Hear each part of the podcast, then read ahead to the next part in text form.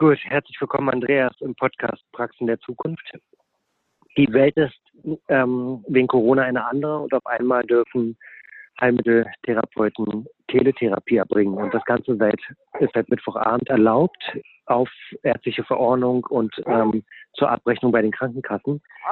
Jetzt bist du schon mittendrin in der Umsetzung und ganz viele haben mich angesprochen, wie macht ihr das, was für eine Software nutzt ihr, wie, wie, wie kriegt ihr das hin, dass die Patienten das ordentlich installieren und so weiter.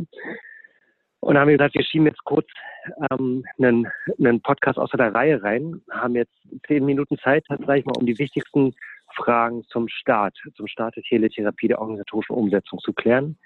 Ich habe das Baby auf dem Arm, hoffe, dass ich die Zeit mit dem schlafenden Baby hier noch nutzen kann. Ähm, du sitzt noch am Küchentisch, weil du den ganzen Morgen gewirbelt hast und wahrscheinlich eine ganze Menge der, der ähm, ja, wesentlichen Fragen für den Start jetzt schon beantworten kannst. Von daher schön, dass du dir so spontan die Zeit nimmst und dabei bist. Ja, gerne. Vielen Dank. Andreas, ähm, die Teletherapie, ist das jetzt irgendwie neu oder ähm, fordert dich das irgendwie heraus? Was hast du für einen Eindruck ähm, ganz grundsätzlich? Wie blickst du da drauf? Gibt es irgendwie Regeln, die wir, ne, die Frage ist bescheuert. Teletherapie ganz grundsätzlich, ähm, siehst du irgendeine Hürde, die dagegen spricht, ähm, das überhaupt durchzuführen? Aus der technischen Sicht ähm, grundsätzlich nicht. Ähm, wir haben die Voraussetzungen in der Praxis und in den meisten Praxen auch dadurch, dass wir ganz viele Anbieter haben, die das ähm, ganz einfach über eine, ähm, über eine Webanwendung ähm, zur Verfügung stellen, so dass ich da nicht großartig was installieren muss. Also letztendlich kann es halt jeder mit einer Internetverbindung durchführen und auch bei den bei den Patienten selber ähm, sind wir, glaube ich, in einem, in einem ganz, ganz geringen Prozentsatz, wo die infrastrukturellen Voraussetzungen nicht da sind, die daraus bestehen, ähm, einen, einen Internet, äh, eine Internetverbindung zu haben. Die Anforderungen an die, an die Geschwindigkeit sind super niedrig ähm, und ähm, ein Laptop mit einer integrierten Kamera oder zur Not hat einfach auch ein Smartphone oder ein Tablet, hat auch jeder. Also da aus der, aus der organisatorischen, technischen Sicht sehe ich jetzt erstmal keine Hürden und freue mich darauf, dass wir das so schnell auf den Weg bringen können.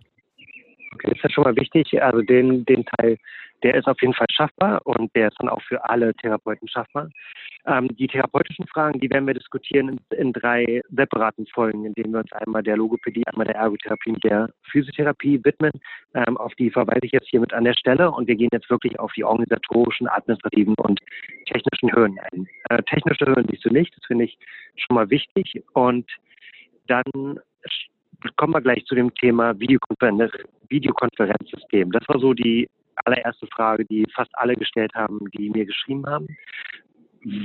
Wo finde ich denn jetzt das passende System für mich? Um, ähm, das ist so ein bisschen, um, ähm, ist natürlich der, der, der Punkt, um, ähm, der, der, der verständlicherweise die meisten Fragezeichen auslöst, weil die Krankenkassen in diesem Papier super unspezifisch waren. Also die einzige den einzigen Halbsatz oder Satz dazu, ähm, der, der ist ähm, so ungenau, ähm, indem man einfach sagt, man muss eine angemessene gegenseitige Kommunikation gewährleisten können mit ähm, bereits vorhandener Technik bei Leistungserbringer und Versicherter. Ähm, das ist so, so alles und nichts. Ähm, von daher ist es immer so eine, so eine Abschätzung, die wir jetzt als Praxen und die Patienten sowieso selber treffen müssen ähm, inwieweit wir, wir sagen, wir können halt so grundlegende ähm, Maßnahmen des Datenschutzes gewährleisten. Wir sind auf jeden Fall ähm, in der Pflicht, die, die Patienten aufzuklären. Das ist uns auch vorgegeben, eine, eine vorherige Einwilligung ähm, einzuholen und dann eben ganz wichtig, auch den Patienten zu sagen, was da passiert. Das heißt, wenn ich ähm, nach, nach Anbietern schaue, dann ähm, würde ich danach gucken, ähm, bieten die eine verschlüsselte Kommunikation an. Ähm, es gibt von der Kassenärztlichen Bundesvereinigung eine Liste, ähm, die sich finden lässt mit, mit empfohlenen Anbietern. Dann haben wir noch so ein bisschen das Konfliktfeld, ähm, finden wir eine, eine Lösung, die für uns erstmal kostenfrei ist oder zumindest einen geringen Kostenaufwand hat. Da jetzt noch nicht absehbar ist, ob das über die sechs Wochen weitergeht und wahrscheinlich die wenigsten Lust haben, sich über einen Vertrag bei einem Anbieter für ein Jahr zu binden. Ähm, aber das wären Dinge, auf die ich dabei achten würde, wie einfach und kompliziert lässt sich das technisch umsetzen. Das heißt, muss der Patient dort großartig was installieren, ähm, kann er das halt einfach aus dem Browser über eine Einladungslink in der Mail starten. Hat der Anbieter eine Datenschutzrichtlinie auf seiner Website, ähm, kann ich den Patienten diese übermitteln und ihn darüber aufklären. und findet die Kommunikation verschlüsselt statt. Das wären so die, die Key Facts, die ich mir angucken würde und dann eben natürlich das Ganze in einem vernünftigen Verhältnis zwischen Kosten und, und Aufwand. Mhm. Okay, das sind gute Hinweise und tatsächlich der, der Verweis auf die, auf die Liste der KB, also der Kassenärztlichen Bundesvereinigung mit zertifizierten ähm, Videotelefonie- oder Videokonferenzanbietern, die für die Medizin verwendet werden dürfen. Wenn man die verwendet, macht man wirklich gar nichts falsch. Für die Therapie gibt es keine Festlegung, das hast du gesagt. Und ähm, tatsächlich liegen die Kosten bei den Anbietern, die ich mir so angeschaut habe, jetzt auch insgesamt ähm, alle in so einem, in so einem äh, okayen Maße. Ähm, die sind recht vergleichbar. Da gibt es dann halt einfach eine monatliche Pauschale, mit der man sich dann dort registrieren kann. Und äh, von daher gilt es tatsächlich, sich die einfach schnell mal anzugucken, das, das System rauszusuchen, wo man das beste Bauchgefühl hat und loszulegen. Ja, also wäre genau, wäre genau meine Empfehlung, weil jetzt wir haben die Freigabe, wir haben sechs Wochen Zeit.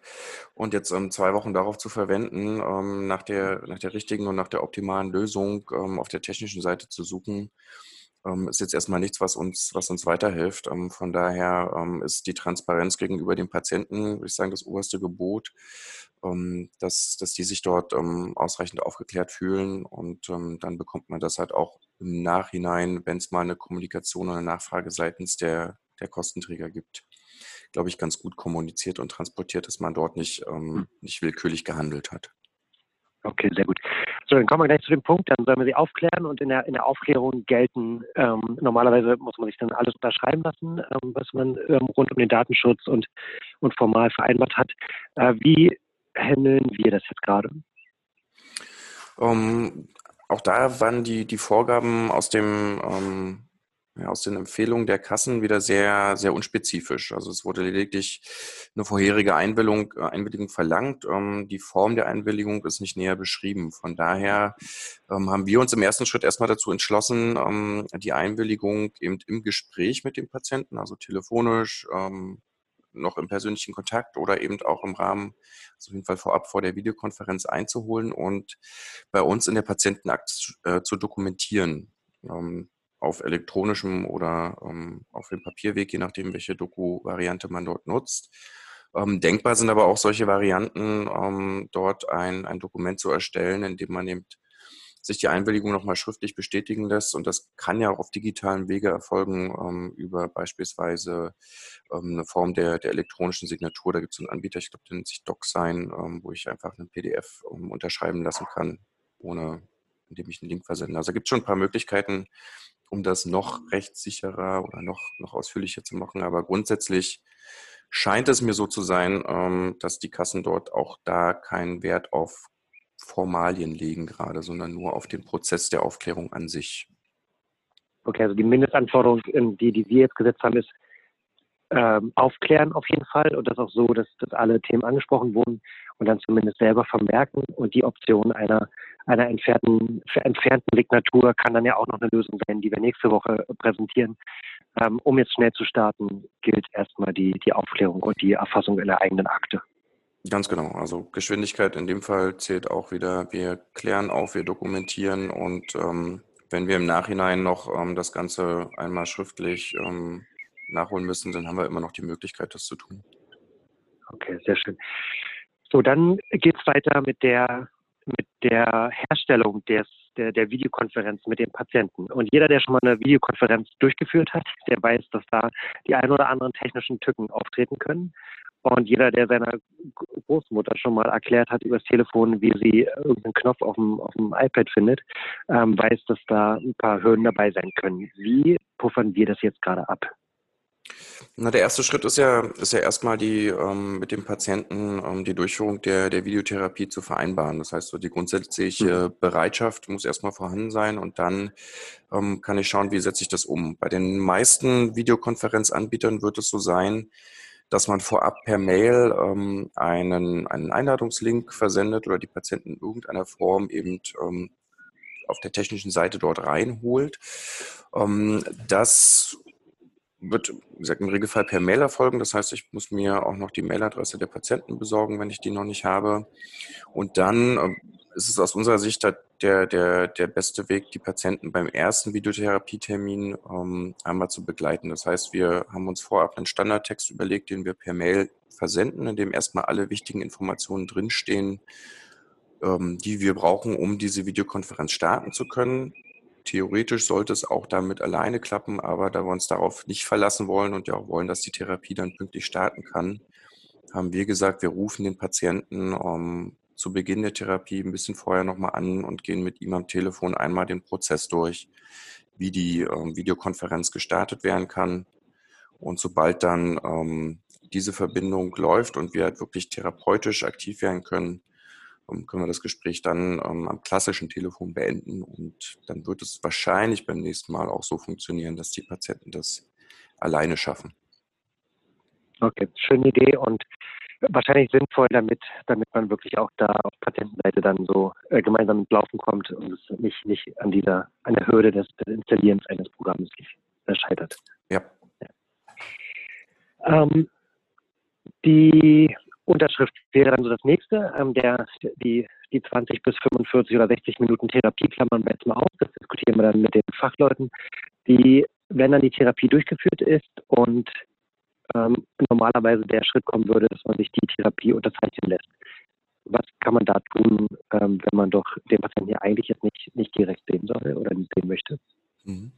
Ähm, auch hier waren die Kassen da so unspezifisch, wie sie nur sein können. Ähm, was wenn man es positiv als Chance sieht, das einfach für uns toll ist. Ähm, denn ähm, sie sagen uns einfach nur, dass die Bestätigung der erbrachten Leistung auf elektronischem Wege erfolgen kann.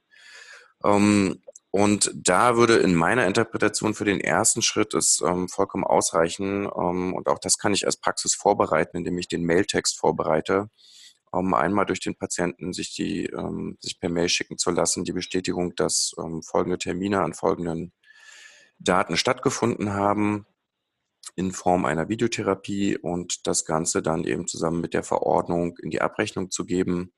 Um, dokumentiert auf der Rückseite mit dem Vermerk V um, als, als, Videotherapie.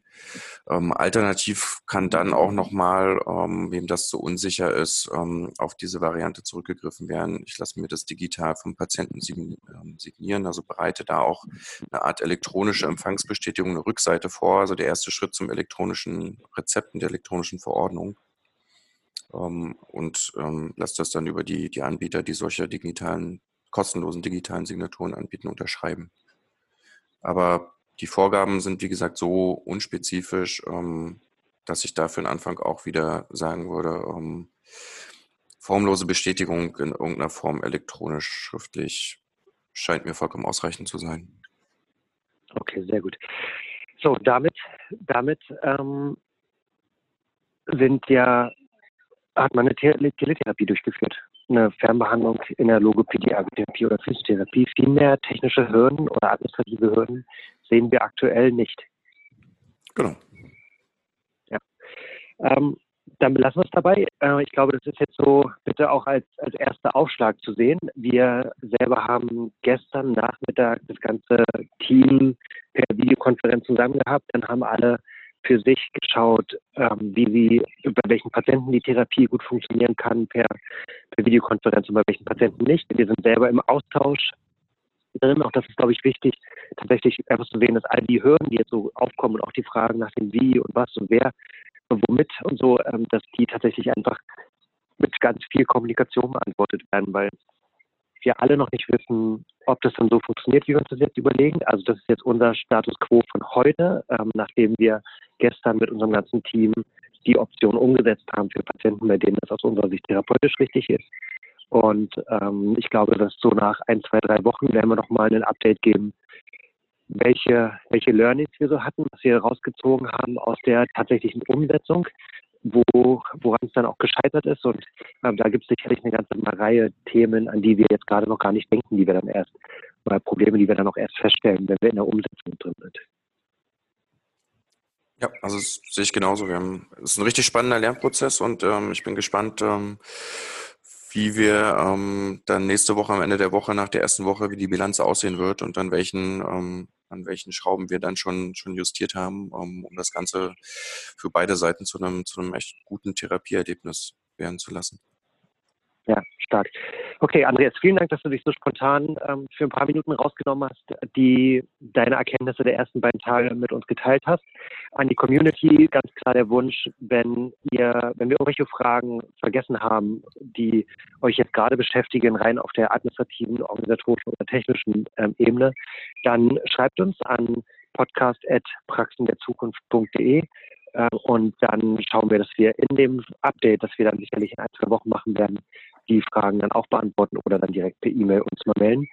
Ähm, ansonsten wünsche ich euch ganz viel ähm, ja, Energie tatsächlich jetzt so in der, in der aufregenden Zeit und ähm, tatsächlich die, die äh, Empfehlung, die Möglichkeiten, die uns jetzt gegeben werden, aktiv zu nutzen. Das fühlt sich auf jeden Fall deutlich besser an, als nur passiv zu hoffen, dass das ganze, die ganze Situation um den Coronavirus ähm, vielleicht doch nicht so schlimm wird, wie wir hoffen. Also von daher, äh, wie wir denken, von daher legt, legt los ähm, und werdet aktiv. Das ist, glaube ich, die beste Therapie gegen die, gegen die Corona-Angst.